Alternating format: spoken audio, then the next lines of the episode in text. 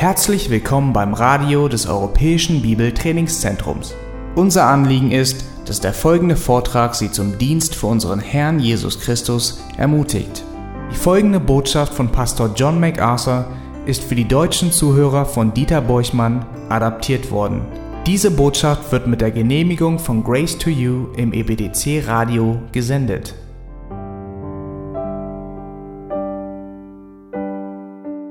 Heute Morgen stammt der Predigtext wieder aus dem Matthäus Evangelium, Kapitel 25.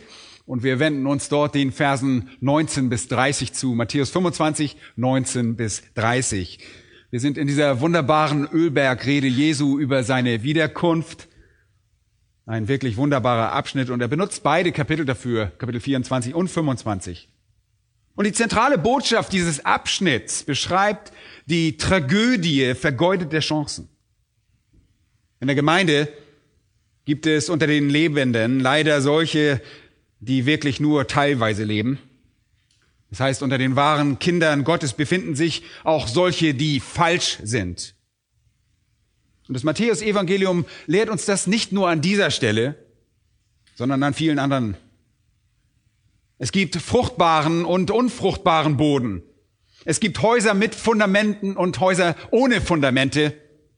Es gibt Menschen, die auf dem breiten Weg und solche, die auf dem schmalen Weg gehen. Solche, die durch das breite Tor und solche, die durch das schmale Tor gekommen sind. Es gibt jene, die Brautjungfern sind mit Öl und solche ohne Öl. Es gibt Weizen und Unkraut. Und jetzt gibt es in diesem Gleichnis auch wahre Sklaven und unechte Sklaven. Und es ist traurig, dass die Gemeinde in ihrer Organisation und Struktur Menschen zu dulden scheint, die nicht wirklich leben, die den Herrn nicht wirklich kennen und nicht wirklich mit Gott wandeln. Leider gibt es manche Menschen, die uns glauben lassen wollen, dass sie Gott kennen, aber ganz offensichtlich wirklich keine Verbindung zu ihm haben. Und die Gemeinde darf eine derartige Situation natürlich nicht dulden, wenn es bekannt ist. Aber es gibt wahre und es gibt falsche Sklaven.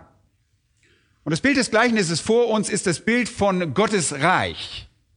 Innerhalb des nach außen sichtbaren Reiches, so wie in der Gemeinde, existiert sowohl das Wahre als auch das Falsche. Und wir sehen es in diesem Gleichnis, ein Gleichnis, das zur Warnung dient. Und der Herr sagt einfach, ich komme zurück und wenn ich komme, werde ich die Wahren von den Falschen absondern. Ich werde Weizen von Unkraut voneinander trennen. Ich werde das Haus äh, mit Fundament von dem Haus ohne Fundament trennen. Ich werde den fruchtbaren und den unfruchtbaren Boden feststellen. Wir werden herausfinden, wer wirklich auf dem Weg in den Himmel ist. Oder wer nicht. Wir werden die Schafe und die Böcke voneinander absondern. Und sämtliche Unterscheidungen werden vorgenommen werden. Wenn ich in meiner Herrlichkeit komme, ihr solltet besser vorbereitet sein. Und warum bereit? Weil uns wie Kapitel 24, 36 zeigt, dass der Tag und die Stunde für die Wiederkunft des Herrn nicht bekannt ist. In Vers 42 heißt es nochmals, so wacht nun, da ihr nicht wisst, in welcher Stunde euer Herr kommt. Nochmal, Vers 44, darum seid auch ihr bereit, denn der Sohn des Menschen kommt zu einer Stunde, da ihr es nicht meint. Vers 50 heißt es wieder, zu einer Stunde, die er nicht kennt, das bezieht sich da auf den Sklaven, und dann in Kapitel 25, Vers 13 noch einmal, darum wacht. Die Jünger hatten, wie ihr wisst, in Kapitel 24, Vers 3 die Frage gestellt nach dem Wann. Wann wird das geschehen? Wann wirst du kommen? Und Jesus antwortet gleich fünfmal darauf, dass sie es nicht wissen, dass niemand es weiß und dass niemand es wissen kann. Nur Gott weiß es. Die Zeit der Wiederkunft ist uns nicht bekannt. Wir wissen die allgemeine Szene, die wurde uns in Kapitel 24, die Verse 4 bis 35 beschrieben. Wir kennen den allgemeinen Hintergrund, aber wir kennen nicht den genauen Moment. Wir wissen auch nicht, in welcher Generation das geschehen wird. Ob das in künftiger Generation, in unserer Generation, wir wissen das nicht. Wir müssen also alle vorbereitet sein. Und um zu unterstreichen, dass wir jederzeit bereit sein müssen, gibt uns Jesus jetzt zwei Gleichnisse. Und das erste ist in den ersten zwölf Versen zu finden von Kapitel 25, das Gleichnis von den zehn Jungfrauen. Das zweite, in den Versen 14 bis 30, ist das Gleichnis von den anvertrauten Talenten. Beide Gleichnisse unterstreichen die Notwendigkeit, bereit zu sein, wachsam zu sein und auf die Wiederkunft des Herrn vorbereitet zu sein. Und das Gleichnis von den Brautjungfern betont die Beobachtung, die Wachsamkeit. Und das Gleichnis der anvertrauten Talente betont die Arbeit, das Dienen, die Erfüllung unserer Pflichten. Wir halten nicht träge und faul einfach nur Ausschau, sondern arbeiten auch gleichzeitig. Wir sind wachsam, bereit und auf seine Wiederkunft vorbereitet, aber bis er kommt, dienen wir ihm gewissenhaft und treu. Und diese beiden Gleichnisse schaffen sozusagen ein Gleichgewicht zwischen den Perspektiven, die wir als Christen haben müssen. Und wenn wir uns noch einmal Versen 14 bis 30 zuwenden, sehen wir dort einen Aufruf zur Bereitschaft. Was wird hier betont?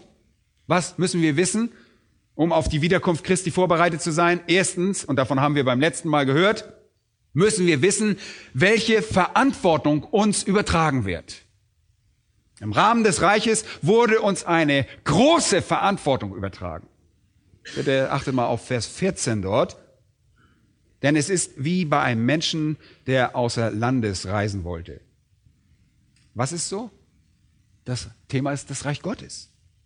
Denn es ist wie bei einem Menschen, der außer Landes reisen wollte, seine Sklaven rief und ihnen seine Güter übergab. Dem einen gab er fünf Talente, dem anderen zwei, dem dritten eins, jeden nach seiner Kraft und er reiste sogleich ab. Und das Gleichnis ist wirklich so einfach. Es ist die Geschichte eines Mannes, der viele Sklaven hat und er verreist und überlässt die Verantwortung für sein Hab und Gut diesen Sklaven. Er verteilt sein Eigentum. Fünf, zwei und eins. Und überträgt ihnen eine Verantwortung, die jeweils ihren Fähigkeiten entspricht. Hier geht es darum, dass sie den Besitz so verwalten sollen, dass es bei seiner Rückkehr einen Profit gibt. Und da er lange Zeit weg sein will, will er seinen potenziellen Gewinn nicht verlieren. Er will sicherstellen, dass er mit der Wirtschaft Schritt hält und seine Chancen maximiert. Also überträgt er den Sklaven die Verantwortung für diese Dinge gemäß ihren Fähigkeiten. Und so ist es auch im Reich Gottes. Im Reich unseres Herrn, und wir reden hier von dem sichtbaren, äußerlichen Reich, dem externen Reich, das alle einschließt, die in der Gemeinde sind, ob echt oder unecht, hier geht es nicht um das unsichtbare Reich, dieses wahre Reich aller Erlösten, das ist hier nicht der Bezug, sondern es geht um das außen sichtbare Reich. Im Reich Gottes gibt es und wird es also wahre und falsche Sklaven geben. Genauso wie es in Kapitel 25, Vers 1 im Reich Gottes Jungfrauen geben wird, die vorbereitet sind und jene, die nicht vorbereitet sind. Dann gibt es jemanden im Reich, eine Person, die seinen Sklaven gemäß ihren Fähigkeiten Verantwortung überträgt. Und wir haben letztes Mal gesagt, dass dies ein Privileg des Evangeliums ist. Mit anderen Worten ist es das Privileg des Kontakts mit der Wahrheit Gottes, mit der heilbringenden und erlösenden Wahrheit Christi. Manche Menschen sind Fünfen. Sie haben große Privilegien erhalten. Sehr große. Manche von euch in der Bibelgemeinde würden vielleicht auf dieser Skala mindestens als eine Fünf gelten, weil ihr wirklich große Privilegien habt, indem ihr das Evangelium hört und es versteht, indem es für euch artikuliert und demonstriert und vorgelebt wird. Andere unter uns und auch anderwo stehen vielleicht auf dem Niveau des Sklaven, der nur ein Talent erhielt. Ihr hattet bisher nur wenig Berührung mit dem Evangelium oder andere sind in Versammlungen von Gläubigen gekommen, die sehr wenig wissen, die, ihr Verständnis ist eher primitiv und einfach geblieben. Aber da ist ein Unterschied. Gott gibt uns unterschiedliche Privilegien. Und wenn ihr die Fähigkeiten einer Person, ihre Privilegien und Chancen zusammennehmt, kommt ihr also zu irgendeiner Zahl, die Gott ihnen im Blick auf Talente gegeben hat. Und das ist es, was er hier zu sagen versucht. Wir haben verschiedene geistliche Privilegien, je nachdem, wie sehr wir mit dem Evangelium in Berührung gekommen sind. Und das ist die Verantwortung, die jeden von uns übertragen wird. Und vergesst nicht, dass es hier um Menschen im Reich Gottes geht. Das sind solche, die sichtbar identifiziert wurden. Und ich will das noch ein bisschen deutlicher machen. Ich erinnere mich, dass einige von euch, als ihr bei uns nur einige Wochen in der Gemeinde wart, gesagt habt, dass ihr mehr gelernt habt als all die Jahre zuvor. Ja, nach wenigen Wochen habt ihr schon gesagt, oh, wir haben so viel gelernt. Ja, das haben wir all in den Jahren nicht gelernt. Nun, das ist wirklich schockierend auf der einen Seite, aber es illustriert genau diesen Punkt. Und das ist genau das, was ich begreiflich machen möchte. Es gibt Menschen, die nur sehr geringe Privilegien bekommen haben. Und sie gehen vielleicht schon lange in eine Gemeinde, aber hören im Prinzip jede Woche dieselbe Predigt. Vielleicht äh, bringt der Prediger ein paar neue Witze oder ein paar neue Geschichten zwischendrin, aber es ist im Prinzip immer die gleiche Predigt. Und dann gibt es andere, die die ganze Bandbreite des Evangeliums hören. Und manche haben vielleicht äh, sogar eine Bibelschule besucht und haben einen, in guten Bibelkreisen gesessen und, und lesen gute biblische Literatur. Und sie haben viel gelernt. Es gibt also Unterschiede. Aber wir haben alle diese Verantwortung, die uns übertragen wurde. Unser Privileg, unsere Chance, das Evangelium zu verbreiten und zu leben. Aber manche Menschen mit all diesen Privilegien reagieren nicht. Und das bringt uns eigentlich zu diesem Gleichnis. Das bringt uns zu dem Punkt zwei der Reaktion Unsere Reaktion auf die Verantwortung war der Punkt zwei, was wir letztes Mal auch schon angesehen hatten. Was tun wir mit dieser geistlichen Chance? Was tun wir damit? Nun, Vers 16, da ging der hin, welcher die fünf Talente empfangen hatte, handelte mit ihnen und gewann fünf weitere Talente. Hier ist also der Mensch, der auf die Investition, die der Herr ihm gegeben hat, 100 Prozent Gewinn erzielt. Und er hat seine Privilegien maximal ausgeschöpft. Er hat Gott im Gegenzug uneingeschränkt gedient. Er ist ein wahrer Gläubiger, ein echter Christ, der dem Herrn alles gab, was er hatte. Er erzielt das Maximale. Und das ist wirklich ein hervorragender Gewinn. Es geht hier darum, dass dieser Sklave die Art von Mensch illustriert, die das meiste aus den sich ihm bietenden geistlichen Chancen macht, der das an das Evangelium, das er gehört hat, geglaubt hat und dann dem Herrn ein ganzes Leben des Dienstes zurückgegeben hat. Und dann lesen wir in Vers 17, und ebenso der, welcher die zwei Talente empfangen hatte, auch er gewann zwei weitere. Nun, der Sklave, der die zwei empfangen hatte, tat dasselbe. Er hatte begrenzte Privilegien im Vergleich zu den fünf, aber er hat die Privilegien, die er hatte, genutzt. Und er schöpfte die Chance, die Gott ihm gegeben hatte, voll aus und gab Gott genauso einen uneingeschränkten Dienst zurück.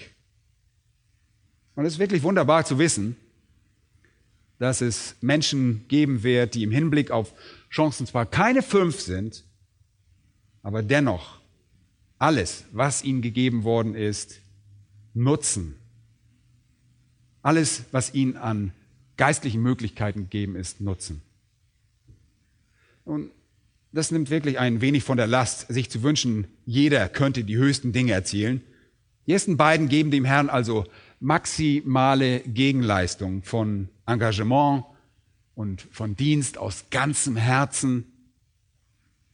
Und sie werden als wahre Gläubige bezeichnet, als jemand, der wirklich von ganzem Herzen dient.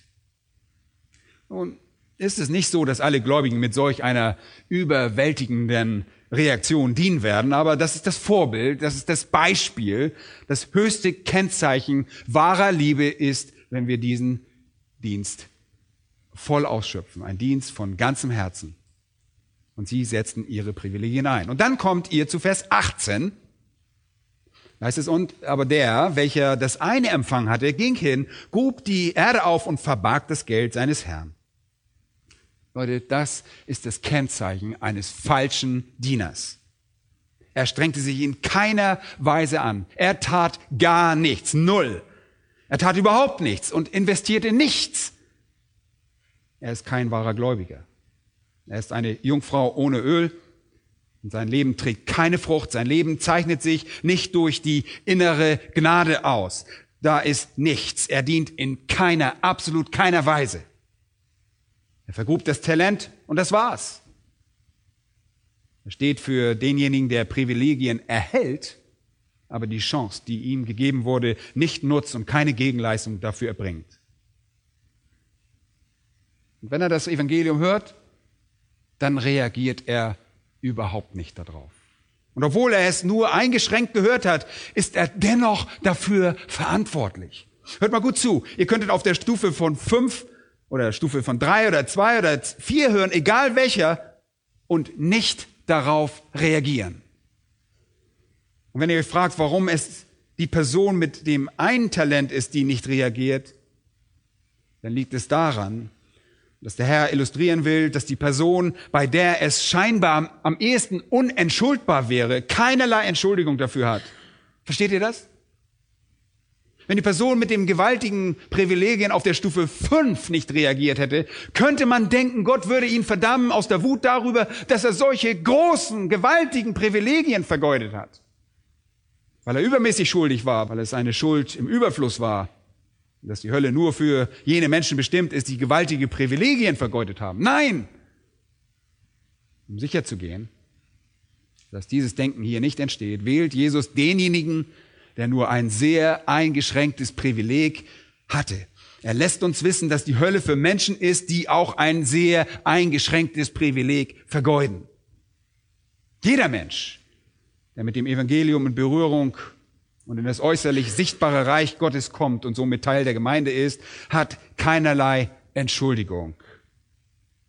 Wirklich. Wenn er auf irgendeine Weise mit der Wahrheit in Berührung kommt, ist er dafür verantwortlich. Er soll seine Chance nicht vergeben. Und das führt uns dann zu der Abrechnung. Die Abrechnung. Die Verantwortung erstmal, die, dann die Reaktion. Und die dritte Sache, über die wir Bescheid wissen müssen, um bereit zu sein, ist die Abrechnung. Vers 19 heißt es, es wird eine Zeit der Abrechnung kommen. Heißt es, nach langer Zeit aber kommt der Herr dieser Sklaven und hält Abrechnung mit ihm. Er war lange Zeit abwesend. Und hier wird wieder impliziert, dass unser Herr für sie nicht so bald kommen würde, wie sie es glaubten. Genauso wie in Kapitel 25 und Vers 5, wo er sagte, der Bräutigam ließ auf sich warten. Und so teilt Jesus praktisch in indirekter Weise seinen Jüngern mit, dass er das Reich nicht so bald errichten wird, wie sie es glauben. Also nach langer Zeit wird der Herr dann kommen. Und während der Zeit von seiner Ankunft werden Männer und Frauen diese Privilegien haben, manche auf Stufe 5, manche auf Stufe 2 und wieder andere auf Stufe 1. Aber es wird der Tag kommen, wenn der Herr zurückkehrt und abrechnet. Das Wort hier ist ein Handelsbegriff und bedeutet, Konten miteinander zu vergleichen. Er wird zurückkommen und ein Blick in die Bücher werfen und darauf, was sie mit dem Privileg gemacht haben. Die Zeit des Gerichts wird kommen. Die Zeit wird kommen, um die Herzen zu offenbaren. Es ist eine Zeit, in der die geleisteten Dienste bewertet werden, in der festgestellt werden, wer die wahren Diener waren. Nun, in, Vers, in Versen 31 bis 46 äh, werden sie beschrieben, als es ist eine Zeit, in der die Schafe von den Böcken geschieden werden. Die Böcke ziehen für immer aus dem Reich hinaus, während die Schafe hineinziehen. Wir kommen da noch zu. Wenn Jesus kommt, werden Weizen und Unkraut voneinander getrennt. Es ist ein Bild des Gerichts von der Zeit, in der der Herr Gut und Böse voneinander scheidet. Und in Vers 19 lesen wir, dass der Mann zurückkehrt um sich zu vergewissern, was die Sklaven getan haben. Und Vers 20 zeigt uns, was danach geschah. Schaut einmal genau hin. Und es trat der hinzu, der die fünf Talente empfangen hatte, brachte noch fünf weitere Talente herzu und sprach, Herr, fünf Talente hast du mir gegeben. Siehe, fünf weitere Talente habe ich gewonnen. Und die Betonung liegt auf den fünf Talenten. Und er ist sehr gespannt, denn er kann dem Urteil mit Spannung und Begeisterung und Vorfreude entgegensehen, weil er weiß, was er mit seinen Privilegien getan hat. Er weiß, was er mit seiner Chance getan hat. Er weiß, dass er dem Herrn gedient hat und deshalb wird er, um es mit den Worten des Johannes auszudrücken, Freimütigkeit haben am Tage des Gerichts. Er wird Freimütigkeit haben am Tage des Gerichts. Oder wie Johannes es auch ausdrückt, er wird sich nicht schämen müssen bei seiner Wiederkunft. Warum? Weil er weiß, was er aus seinen Chancen gemacht hat, was er aus seinen Privilegien gemacht hat und er hat etwas vorzuweisen. Und er ist sehr aufgeregt. Und so sollte es bei jedem Gläubigen sein. In unserem Herzen sollte überhaupt keine Furcht vor der Wiederkunft Jesu Christi sein, sondern wir sollten große Vorfreude haben, weil es unser Privileg sein wird, ihm in diesem Moment zu zeigen, welchen Dienst wir ihm erwiesen haben. Es wird uns eine Freude sein, sagen zu können, ja, das Privileg, das du mir gewährt hast, habe ich angenommen, habe darauf reagiert und dir den gebührenden Dienst als Gegenleistung erwiesen. Und darauf liegt hier die Betonung. Herr, du hast mir fünf Talente übergeben, sagt uns, dass er weiß, dass Gott die Quelle von allem ist. Hier gibt es kein Ego, hier gibt es keine Prahlerei oder irgendein Hochmut, was ich erwirkt habe. Nein. Er sagt, du hast mir fünf Talente gegeben und ich erkenne die Quelle aller meiner Privilegien an. Ich erkenne die Quelle jeder Chance an, jeder Verantwortung und ich habe das, was ich habe, deinetwegen und nicht meinetwegen. Du hast mir fünf Talente gegeben. Aber siehe, im Text heißt es, aber siehe, und es ist ein Ausruf der Freude und der Überraschung. Ich habe noch fünf weitere Talente dazu gewonnen. Ja, ich erkenne an, dass du die Quelle bist, aber ich freue mich auch, dass ich treu darauf reagiert habe. Es ist nicht anders als das, was der Apostel Paulus an Timotheus schreibt in seinem Brief, als er sagte, denn ich werde schon geopfert und die Zeit meines Aufbruchs ist nahe. Ich habe den guten Kampf gekämpft, den Lauf vollendet, den Glauben bewahrt und von nun an liegt für mich die Krone der Gerechtigkeit bereit, die mir der Herr, der gerechte Richter, an jenem Tag zuerkennen wird. 2. Timotheus 4, 6 bis 8. Er sagt zu Timotheus, sehe, ich bin bereit zu gehen. Ich bin bereit zu gehen. Ich weiß, dass ich eine Belohnung erhalten werde, wenn ich dort ankomme. Leute, das ist kein Egoismus. Das ist nicht irgendwie ein Gefühl des Hochmutes, sondern ein Gefühl der Freude und Erfüllung.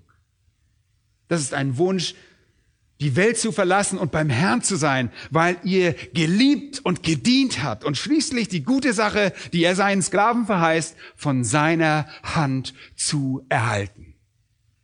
Und der Herr erkennt die Integrität im Herzen seines Sklaven. Achtet mal auf Vers 21. Er weiß, dass dieser Sklave nicht prahlt. So sagt er, ausgezeichnet, ausgezeichnet.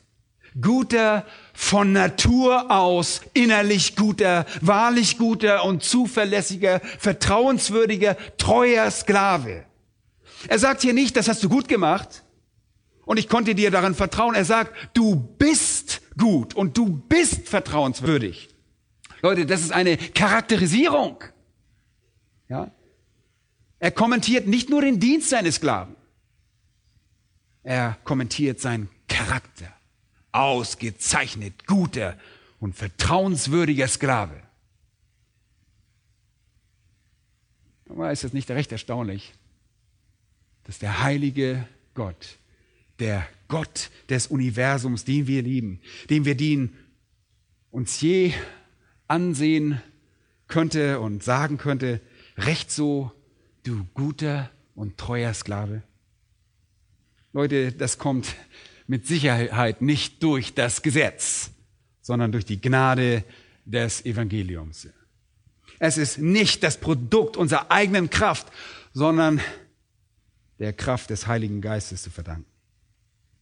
Was für ein wunderbarer Tag wird das sein, wenn diejenigen, die dem Herrn Jesus wahrhaftig gedient haben, mit ihm einziehen werden und ihm in jedem Moment ihren treuen Dienst zeigen und von ihm die Worte hören, recht so, du guter und treuer Sklave, du hast deine Privilegien und deine Chancen maximal ausgeschöpft. Leute, So sollte es sein. Deine Belobigung wird jene Medaillen, äh, äh, und Verleihung übertreffen, wird jede, jede übertreffen, die es je auf dieser Welt geben könnte. Die unvergängliche Krone der Gerechtigkeit zu erhalten, die der Herr all jenen verleihen wird, die seine Erscheinung liebgewonnen haben, ist ein unvergleichbares Ereignis. Selbst wenn man einen Marathon gewinnt. Was bedeutet das, seine Erscheinung zu lieben oder liebgewonnen zu haben? Das bedeutet sehnsüchtig darauf zu warten, weil ihr wisst, wenn ihr dorthin kommt, werdet ihr etwas vorzuweisen haben. Stimmt's? weil ihr ihm treu gedient habt.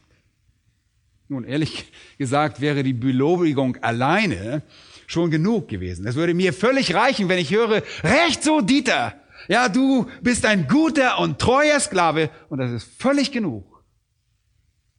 Aber der Herr ist so großzügig und so barmherzig, dass er es dabei nicht bewenden lässt. Er sagt zu dem Diener, Du bist über wenigen treu gewesen. Ich will dich über vieles setzen. Du hast dich als vertrauenswürdig und gut erwiesen. Und wenn du mit wenigen Dingen gut umgehen kannst, werde ich dir viele Dinge anvertrauen. Und wisst ihr was? Was ihr in der Ewigkeit tut und was ihr im Reich des Herrn Jesus Christus, was ich jetzt tue im Hinblick auf die Dienste, die wir ihm erweisen, hängt unmittelbar von meinem Dienst hier und jetzt ab. Und das ist wirklich so. Denn die Ewigkeit wird eine Zeit des Dienens sein. Das Reich wird eine Zeit des Dienens sein. Und diejenigen, die auf der Erde leben, wenn der Herr kommt, die gute und die treue und die gläubige Diener sind, werden in ihrer physischen Gestalt in das Reich einziehen. Diejenigen, die sich als treu erwiesen haben, werden dort mehr Verantwortung übertragen bekommen als sie hier schon hatten. Mehr Privilegien dort, als sie es hier schon hatten. Um es als einfaches Prinzip auszudrücken, Belohnungen für den Gläubigen sind im Grunde genommen größere Chancen zu dienen. Und das heißt, wenn ihr in das Reich Gottes und dann in den Himmel einziehen werdet, Leute, dann werden wir nicht auf einer Wolke sitzen und die berühmte Harfe spielen, und wir werden auch keine Schachturniere durchführen, denn jedes Spiel, das wir miteinander führen würde, würde immer nur zu einem Putt führen. Wie langweilig in unserer Perfektion. Stell dir vor, wir machen beide als perfekte, verherrlichte Wesen, spielen irgendwelche Spiele. Es würde immer nur ein Unentschieden geben. Ist doch langweilig. Der Himmel wird nicht langweilig sein. Wenn der Dienst am Herrn hier deine größte Freude ist, dann wird es da umso mehr sein. Und auch der Himmel und das Reich Gottes vor dem ewigen Himmel und der neuen Erde werden eine Zeit des Dienstes sein, eine Zeit des großartigen und herrlichen Dienstes. Und das Ausmaß des Dienstes, den ihr dann leisten werdet, wird durch die Art des Dienstes bestimmt, den ihr jetzt hier leistet. Es besteht ein Zusammenhang. Wenn ihr hier in den kleinen Chancen zu dienen, die Gott euch gibt, treu seid, wird er euch zum Herrn über viele Dinge dort einsetzen. Leute, das ist wirklich so wunderbar. Aber vielleicht fragt jetzt jemand, oh, wird es dann im Himmel unterschiedlichen Rang geben? Nun, lass mich das versuchen zu erklären. Auf der einen Seite möchte ich sagen ja und auf der anderen Seite nein. Als erstes sage ich einmal nein, denn im Himmel werden wir alle ewiges Leben haben. Und ewig kann nur ewig sein. Mehr als ewig gibt es nicht, oder? Wir haben alle ewiges Leben. Wir werden auch alle wie Christus sein. Und ihr könnt nicht mehr wie Christus sein als jemand anders. Wir alle werden genau wie Christus sein. Wir alle werden perfekt sein ohne Sünde. Und man kann nicht perfekter sein als perfekt. Das gibt es nicht. Also sind wir unterschiedlich? Nein, auf der einen Seite sind wir es nicht. Im gewissen Sinne wird also jeder in der Ewigkeit gleich herrlich sein. Und das kommt im Gleichnis des Sklaven zum Ausdruck, die im Feld arbeiteten. Kennt ihr das, dieses Gleichnis? Erinnert euch daran? Manche arbeiteten eine Stunde und die anderen haben zwölf Stunden gearbeitet, aber sie alle erhielten denselben Lohn, weil wir einerseits alle gleichermaßen Herrlichkeit enden werden und auf dasselbe Niveau gewinnen werden. Okay, wir haben alle ewiges Leben. Aber, obwohl das wahr ist, ist es andererseits auch wahr, dass es unterschiedliche Niveaus des Dienstes geben wird. Es wird unterschiedliches Dienstniveau im himmlischen Reich Gottes für alle geben, die in das Reich Gottes eingehen. Und der Dienst im Reich Gottes hier auf Erden verlangt unterschiedliche Arten von Menschen, die unterschiedliche Dinge tun. Und ich glaube, die Ewigkeit wird genau so sein. Manche von uns werden in der Ewigkeit sehr unterschiedliche Aufgaben haben. Wir machen nicht alle dasselbe. Wir werden nicht alle auf dieselbe Weise dienen. Und selbst die Engel, die Gott dienen, haben unterschiedliche Ränge im Himmel. Stimmt's? Ja? Engel und Erzengel und Seraphim und Cherubim und Fürstentümer und Gewalten und Herrscher und all das. Und ich glaube, in unserem verherrlichten Zustand wird es irgendeine Nische, werden wir irgendeine besondere Nische finden, in der wir dienen. Und diese Nische, in der wir dann dienen, wird mit dem Dienst zusammenhängen, den wir hier auf der Erde geleistet haben. Okay? Verständlich? Nun, ihr Lieben, der Dienst, den wir hier leisten können, hängt im gewissen Maße von den göttlich vorbestimmten Privileg des Evangeliums ab. Sodass unser Dienst in der Ewigkeit letztendlich von Gottes souveräner Wahl für uns und unsere Reaktion auf diese Wahl abhängt. Trotzdem möchte ich Folgendes hinzufügen. Wenn ihr in den Himmel einzieht, werdet ihr nicht das Gefühl haben, einen relativen Dienst zu leisten. Oh, ihr werdet nicht sagen, oh, nun, ich bin ein Hausmeister im linken Flügel einer Himmelskaserne und ich schiebe diesen heiligen Besen für immer hin und her, ja, während du und so und so da oben dem Herrn immer Solos für den Herrn singt. Nein. Ich glaube nicht, dass wir den Unterschied auf irgendeine Weise spüren werden. Ich glaube nicht, dass es relativ sein wird. Ich denke, es wird absolut sein. Jeder von uns wird genau so sein wie Christus. Absolut perfekt, absolut sündlos, in vollem Besitz des ewigen Lebens. Welchen Dienst auch immer wir also leisten, er wird auf immer und ewig vollkommen zufriedenstellend sein. Es wird kein Gefühl der Ungleichheit geben oder das Gefühl, mehr oder weniger Privilegien als jemand anders zu haben. Denn die Privilegien die wir dort bekommen haben, werden völlig übereinstimmen mit unserem ewigen, von Gott vorbestimmten und gegebenen Fähigkeiten. Das müssen wir verstehen. Wir werden also in jeder Weise auf höchstem Niveau tätig sein. Wenn die Menschen also fragen, werden wir in der Ewigkeit alle identisch sein, dann antwortet die Antwort ja. Wenn sie fragen, werden wir dennoch unterschiedlich sein, dann antwortet die auch ja. Und wir lassen Gott all diese Widersprüche lösen und diese übersteigen wirklich unseren Verstand. Aber hier sagt der Herr zu dem, der fünf hatte, du warst treu mit dem, die ich dir gegeben habe. Du warst treu über wenigem. Ich werde dich über vieles setzen. Und dasselbe mit dem, der nur zwei hat. Schaut einmal Vers 22. Und es trat auch der hinzu, der die zwei Talente empfangen hatte. Und, ich, und sprach, Herr, du hast mir zwei Talente übergeben. Siehe, ich habe mit ihnen zwei andere Talente gewonnen. Und sein Herr sagt dasselbe zu ihm. Recht so, du guter und treuer Sklave. Du bist über wenigen treu gewesen. Ich will dich über vieles setzen. Das ist dieselbe Sache. Bitte beachtet einmal darauf, dass ein weiterer Teil der Belobigung am Ende von Vers 21 und am Ende von Vers 23 folgt. Geh ein zur Freude deines Herrn. Was für eine wunderbare Aussage. Wir werden nicht nur verbal vom Herrn gelobt. Wir werden nicht nur die Fähigkeit erhalten, ihm für immer und ewig zu dienen, sondern wir werden selbst auch in die Freude des Herrn einziehen. Oh, das ist so unvorstellbar. Wir werden ebenso froh sein wie der Herr. Wir werden ebenso zufrieden sein wie der Herr. Und dazu stellt euch einmal die Zufriedenheit im Herzen unseres Herrn vor, zu wissen, dass die Erlösung vollbracht ist, zu wissen, dass Satan geschlagen ist, dass die Sünde beseitigt ist, dass das gerechte Reich für immer und ewig errichtet ist. Und letztlich zu wissen, dass er letzten Endes für immer verherrlicht ist. Stellt euch einmal die vollkommene Freude eines vollkommenen Heilplanes vor. Und das ist dieselbe Freude des Herrn, die auch wir erleben werden und zu der wir einziehen werden. Das ist die Freude, von der wir letzte Woche gehört haben, in Hebräer Kapitel 12, Vers 2, die Jesus sah, als er am Kreuz hing. Das heißt, er, er duldete das Kreuz um der vor ihm liegenden Freude. Dieselbe Freude, unsere Erlösung herbeizuführen. Dieselbe Freude, die Sünde zu zerstören. Gerechtigkeit zu erheben. Jene Freude, die unser Herr erlebt, werden auch wir erleben. Einfach eine unglaubliche und unbeschreibliche Freude und eine wunderbare Sache. Und ich möchte noch kurz zwei Verse aus Lukas 19 zeigen. Die müssen wir auch wissen, um einen weiteren Einblick zu halten. Dort finden wir das Gleichnis von den anvertrauten Funden. Und wir haben schon gesagt, das ist ein anderes Gleichnis, aber es illustriert einen weiteren Punkt, mit dem wir uns befassen müssen.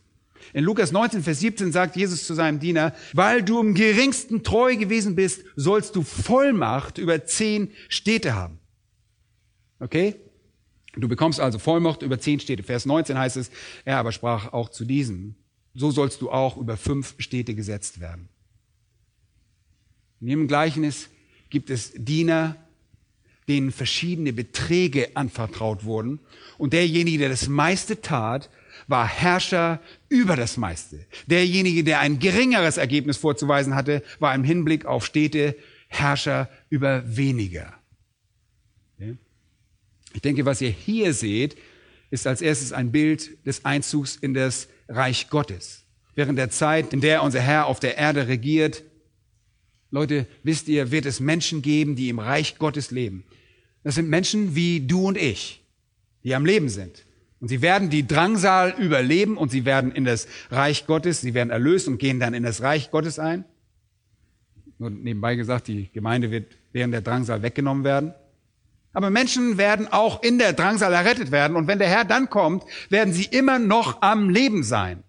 Er wird sein Reich errichten und sie werden lebendig. Sie werden in das Reich Gottes mit physischen Leibern einziehen. Wir dagegen werden mit verherrlichten Leibern vom Himmel kommen, sodass das Reich Gottes aus dem Herrn bestehen wird, der herrscht physischen Menschen auf der Erde und solchen wie uns, diesen geistlichen, übernatürlichen, verherrlichten Leuten, die bereits beim Herrn sind. Und in ihren verherrlichten Leibern werden wir zurückkehren. Aber all jene werden sich unter seine Herrschaft dort dann auch vermischen. Und ich bin davon überzeugt, dass Jesus wird dann gewisse Positionen, gewisse Herrschaften und Verantwortung zuteilen. Und jenen, die größere Fähigkeiten haben, wie in ihrer Treue äh, vor seiner Wiederkunft bewiesen, gibt er dann ein größeres Ausmaß an Herrschaft.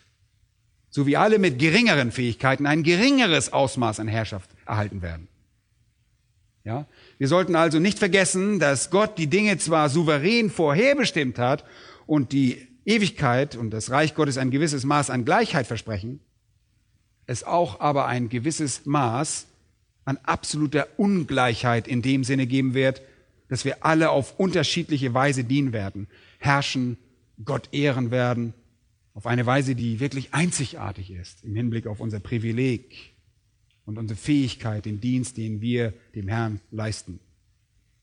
Wir müssen all diese Dinge in Erinnerung behalten. Und Gott hat es souverän so vorherbestimmt, dass wir alle letzten Endes, wenn er alle von uns erlöst hat, perfekt in den Plan passen für immer und ewig und ewig ihm Ehre zu erweisen auf dem Niveau, das er für uns vorherbestimmt hat und für das wir uns treu erwiesen haben. Okay? Nun lass uns zurück zu unserem Gleichnis zurückkehren. Der Mann mit fünf Talenten wird dreifach gelobt. Erstens verbal, dann wird ihm Verantwortung für noch größere Dinge übertragen und dann wird er zur Freude des Herrn einziehen. Der zweite Mann, der auch mit den zwei Talenten treu war, erhält dasselbe, dreifache Lob. Leute, was für ein herrlicher Tag das sein wird, wenn auch wir dieses Lob erhalten werden. Und dann in Vers 24, da trat auch der hinzu, der das eine Talent empfangen hatte und sprach, Herr, ich kannte dich, dass du ein harter Mann bist, du erntest, wo du nicht gesät und sammelst, wo du nicht ausgestreut hast. Und ich fürchtete mich, ging hin und verbarg dein Talent in der Erde. Siehe, da hast du das deine. Und das ist völlig anders. Der frohe Teil der Geschichte wechselt zum sehr traurigen Teil. Hier ist einer, der sich im Glauben bekannte. Er sagt, er sei ein Sklave. Er gehört zum Haushalt. Er sagt, er sei ein Haushalter. Er sagt, sein Ziel im Leben sei, dem Herrn zu dienen.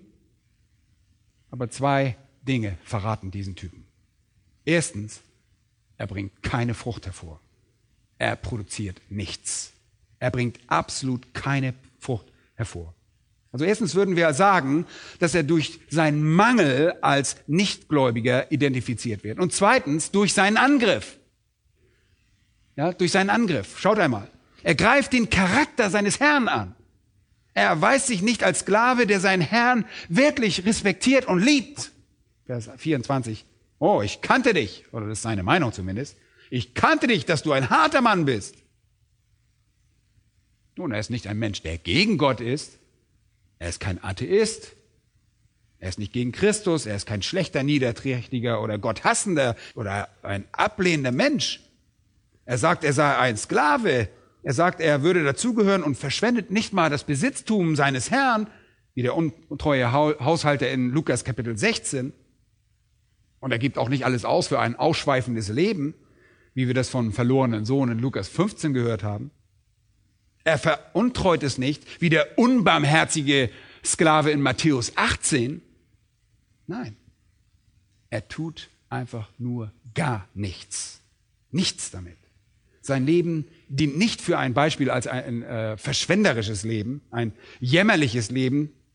Er ist beispielhaft für einen Menschen, der einfach eine Chance vergeudete.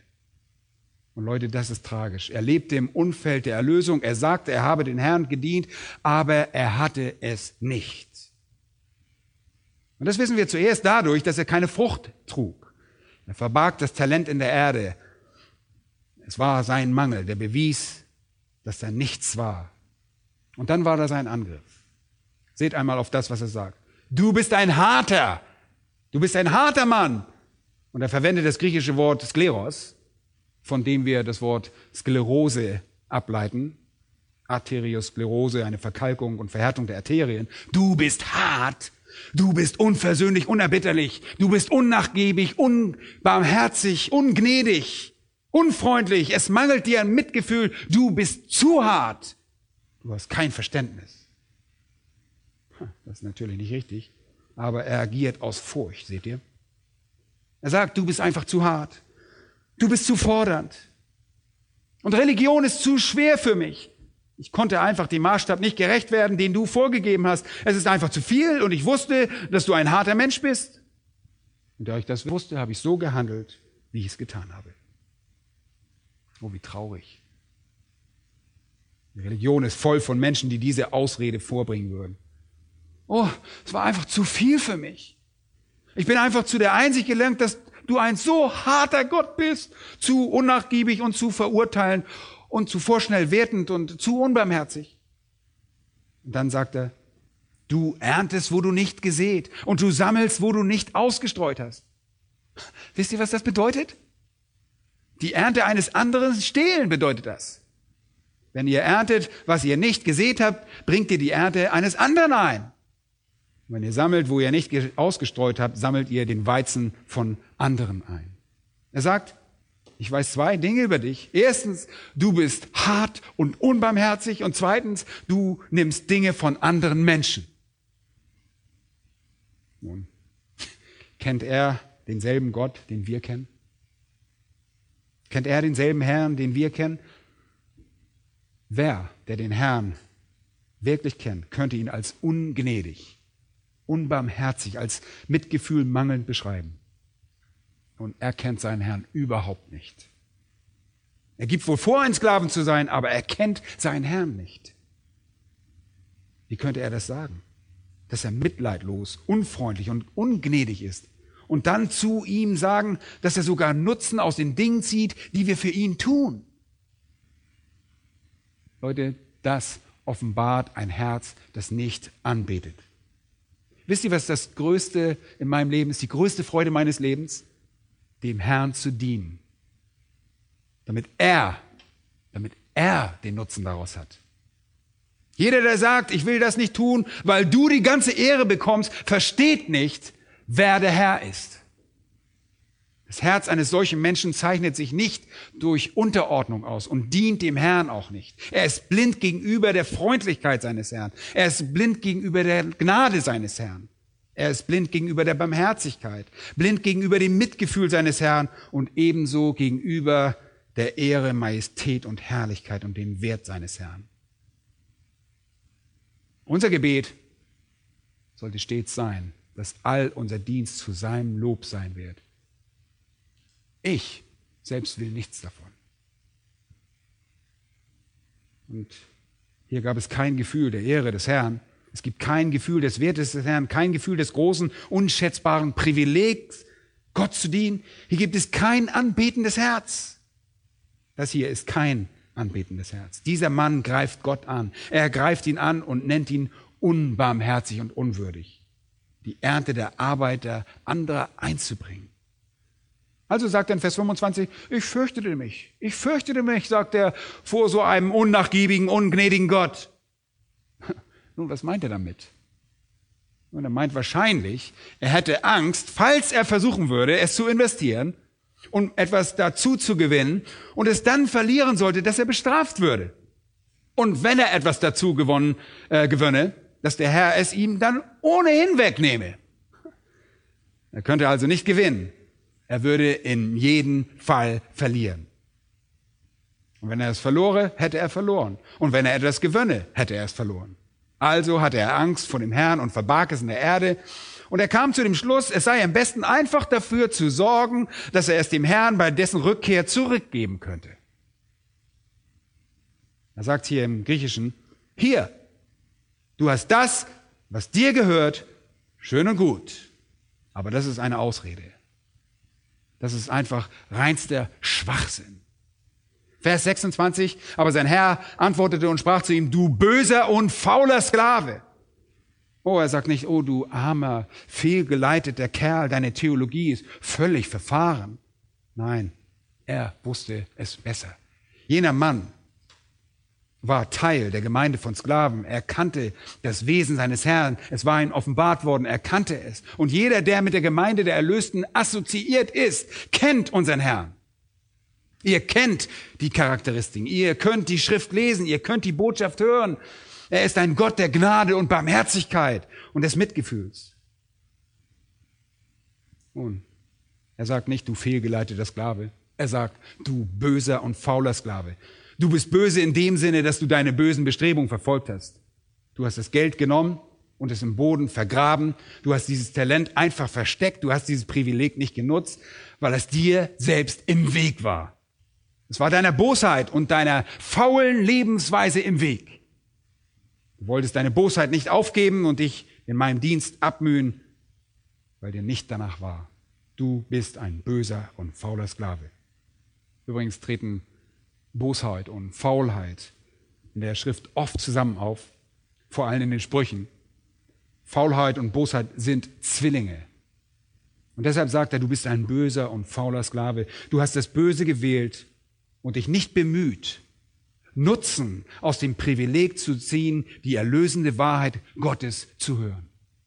Und dann sagt der Herr etwas sehr Interessantes. Er sagt nicht, dass es wahr ist, was der böse Sklave sagt, sondern er greift es einfach nur auf. Und ich versuche das mal so vorzulesen, wie, wie es hier wohl beabsichtigt ist.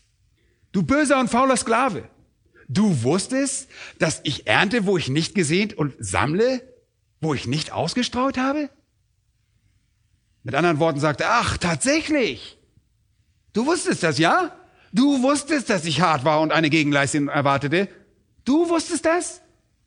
Und dann sagt er effektiv, Vers 27, wenn du das wusstest, dann hättest du dein Geld den Wechslern bringen sollen, so hätte es bei meinem Kommen das meine mit Zinsen zurückerhalten.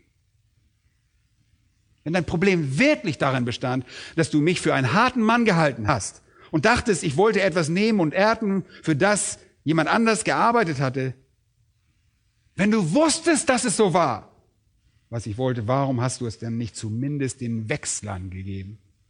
Damit ich ein bisschen Zinsen bekommen hätte. Und da sagt zu ihm, du bist ein Lügner.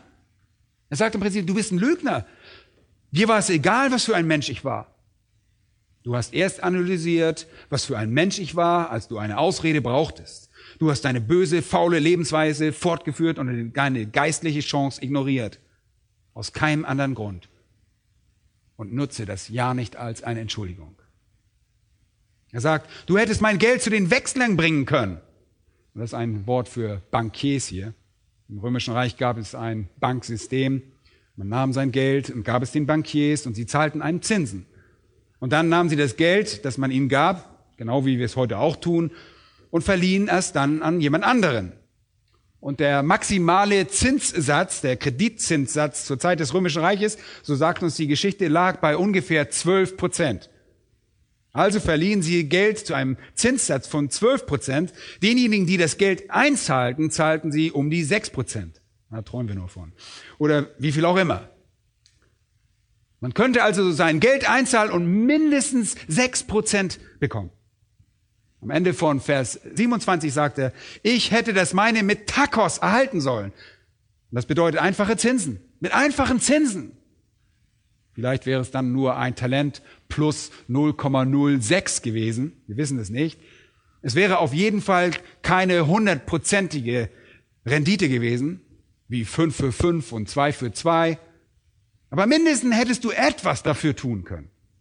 Und er sagt hier zu ihm, wenn du wirklich dachtest, ich sei ein Gott, den man fürchten muss, dann hättest du zumindest das getan. Übrigens war es viel einfacher, das zu tun, als ein Loch zu graben. Man ging einfach durch das Stadttor hinaus an einem Tag, an dem die Bankiers dort waren, übergab ihnen dann das Geld und unterzeichnete ein Schriftstück, schloss die Transaktion ab und das war's. Und das erforderte sehr wenig Anstrengung. Wenn du mich wirklich gefürchtet hättest, hättest du wenigstens das getan. Aber deine Ausrede hat weder Hand noch Fuß. Und dann sagt der Herr, du bist als Lügner bloßgestellt worden. Du hast das Talent nicht vergraben, weil du Angst vor mir hattest. Denn wenn du Angst vor mir gehabt hättest, hättest du selbst angesichts deiner Faulheit etwas getan, damit ich zumindest eine kleine Rendite bekomme. Du hast es vergraben, weil du so böse und faul warst, dass es dir einfach egal war. Du hast dein Privileg völlig vergeudet. Du hast es völlig vertan. Übrigens nur nebenbei erwähnt, Judas Ischariot ist die klassische Illustration für jemanden, der sein Privileg vergeudet hat. Und so gehen wir von der Verantwortung zu der Reaktion und Abrechnung und schließlich kommen wir zu der Belohnung. Was geschieht mit diesem Sklaven? Zuerst Vers 28. Darum nehmt ihm das Talent weg und gebt es dem, der die zehn Talente hat. Nun, warum ihm? Nun, er konnte es wohl am besten tragen. Er war derjenige mit den größeren Fähigkeiten. Und das ist ein wirklich wunderbarer Gedanke und ein großartiges Konzept. Ich möchte einmal ganz kurz versuchen, euch das zu vermitteln. Heutzutage gibt es in der Gemeinde viele Leute, die dem Herrn dienen. Ja? Es gibt Menschen, die die Kollekte einsammeln, die die Kinder unterrichten, die Hausmeisterarbeiten erledigen, die Bibelverse abhören, die in der Jugendarbeit stehen, die mit Senioren arbeiten, die die Gemeinde sauber machen, einen Hauskreis bei sich haben oder sogar in einem Gemeindechor singen. Es gibt viele Dienste, die für den Herrn erbracht werden. Seid ihr euch bewusst, dass einige dieser Dienste von Menschen getan werden, die zwar äußerlich der sichtbaren Gemeinde anhören, aber nicht erlöst sind? Seid ihr euch dessen bewusst? Ich hoffe, das ist euch klar. Es gibt Menschen in der Gemeinde, die Unkraut sind. Aber das sind nicht immer diejenigen, die herumsitzen und nichts tun. Manchmal ist das auch Unkraut, auch rege am Gemeindeleben beteiligt. Das habe ich in meinen 26 Dienstjahren des Öfteren erlebt. Das ist nicht unmöglich. Ob ihr es glaubt oder nicht, denn Satan ist sehr schlau. Es gibt in der Gemeinde Menschen, die dienen, ohne erlöst zu sein. Und gelegentlich wird das offensichtlich und wir finden das dann auch heraus. Es gibt genügend Leute, die vorgeben, den Herrn im Reich Gottes zu dienen, aber in Wahrheit sind diese Menschen nicht einmal erlöst. Glaubt mir, es gibt Menschen, die umhergehen. Ich weiß nicht, wie viele es sind, aber ich glaube, es sind sehr viele. Der Herr weiß es. Es gibt Leute, die Lieder über Jesus singen, aber keinen blassen Schimmer haben, wer er ist. Es gibt also Menschen, die dem Herrn dienen, aber der Tag des Gerichts wird kommen, wenn jeder Dienst, den sie ihrer Meinung nach je verrichteten, von ihnen genommen und jemand anderes gegeben wird, der ein wahrer Sklave ist, damit er diesen Dienst verrichtet. Ich hoffe, das versteht ihr. Im Reich unseres Herrn Jesus Christus und in der gesamten Ewigkeit wird es also keinen Dienst geben, außer dem, der von wahren Gläubigen vollbracht wird.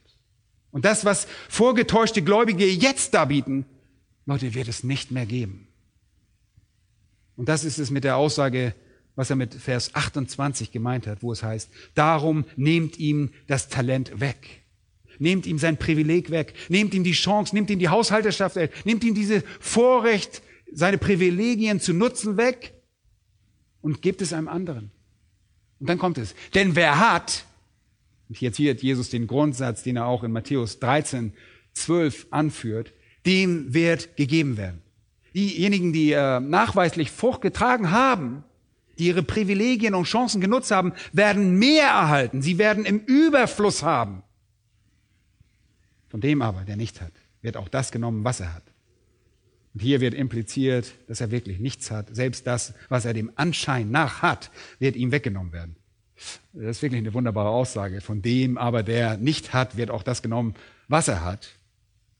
Wie kann demjenigen, der nichts hat, etwas genommen werden, was er hat? Nun, wenn er nichts hat, was könnte man ihm wegnehmen? Nun, es geht hier darum, dass er in Wirklichkeit nichts hat, sondern es nur zu haben scheint. Und was er zu haben scheint, wird ihm weggenommen werden und einem anderen gegeben werden, der wahrhaftig dienen kann.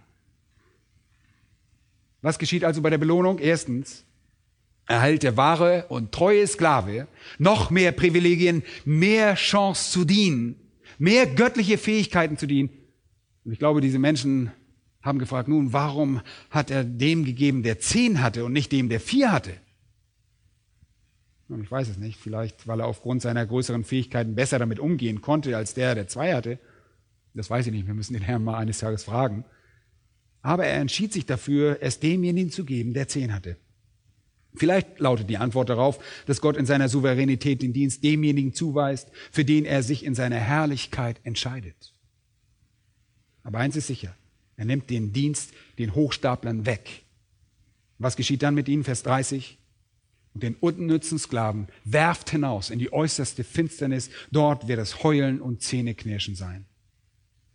Wenn sich je irgendjemand gefragt hat, ob dieser Sklave ein Christ ist, dann sollte sich die Frage hiermit erledigt haben. Das ist die Definition der Hölle.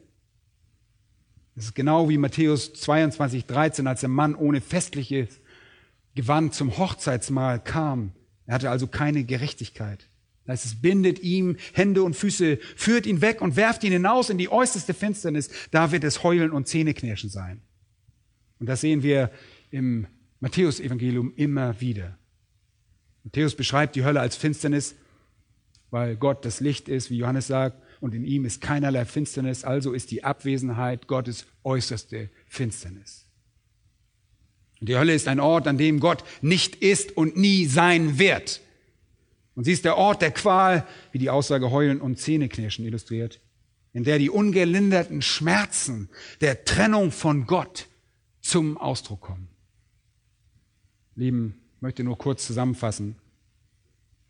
Im Reich Gottes, in der Gemeinde, in der Versammlung der Erlösten, wird es diejenigen geben, die vorbereitet sind, und dem Herrn dienen und es wird diejenigen geben, die unvorbereitet sind und nach außen hin zwar auch aktiv sein mögen, aber nicht für die Wiederkunft Jesu bereit sind.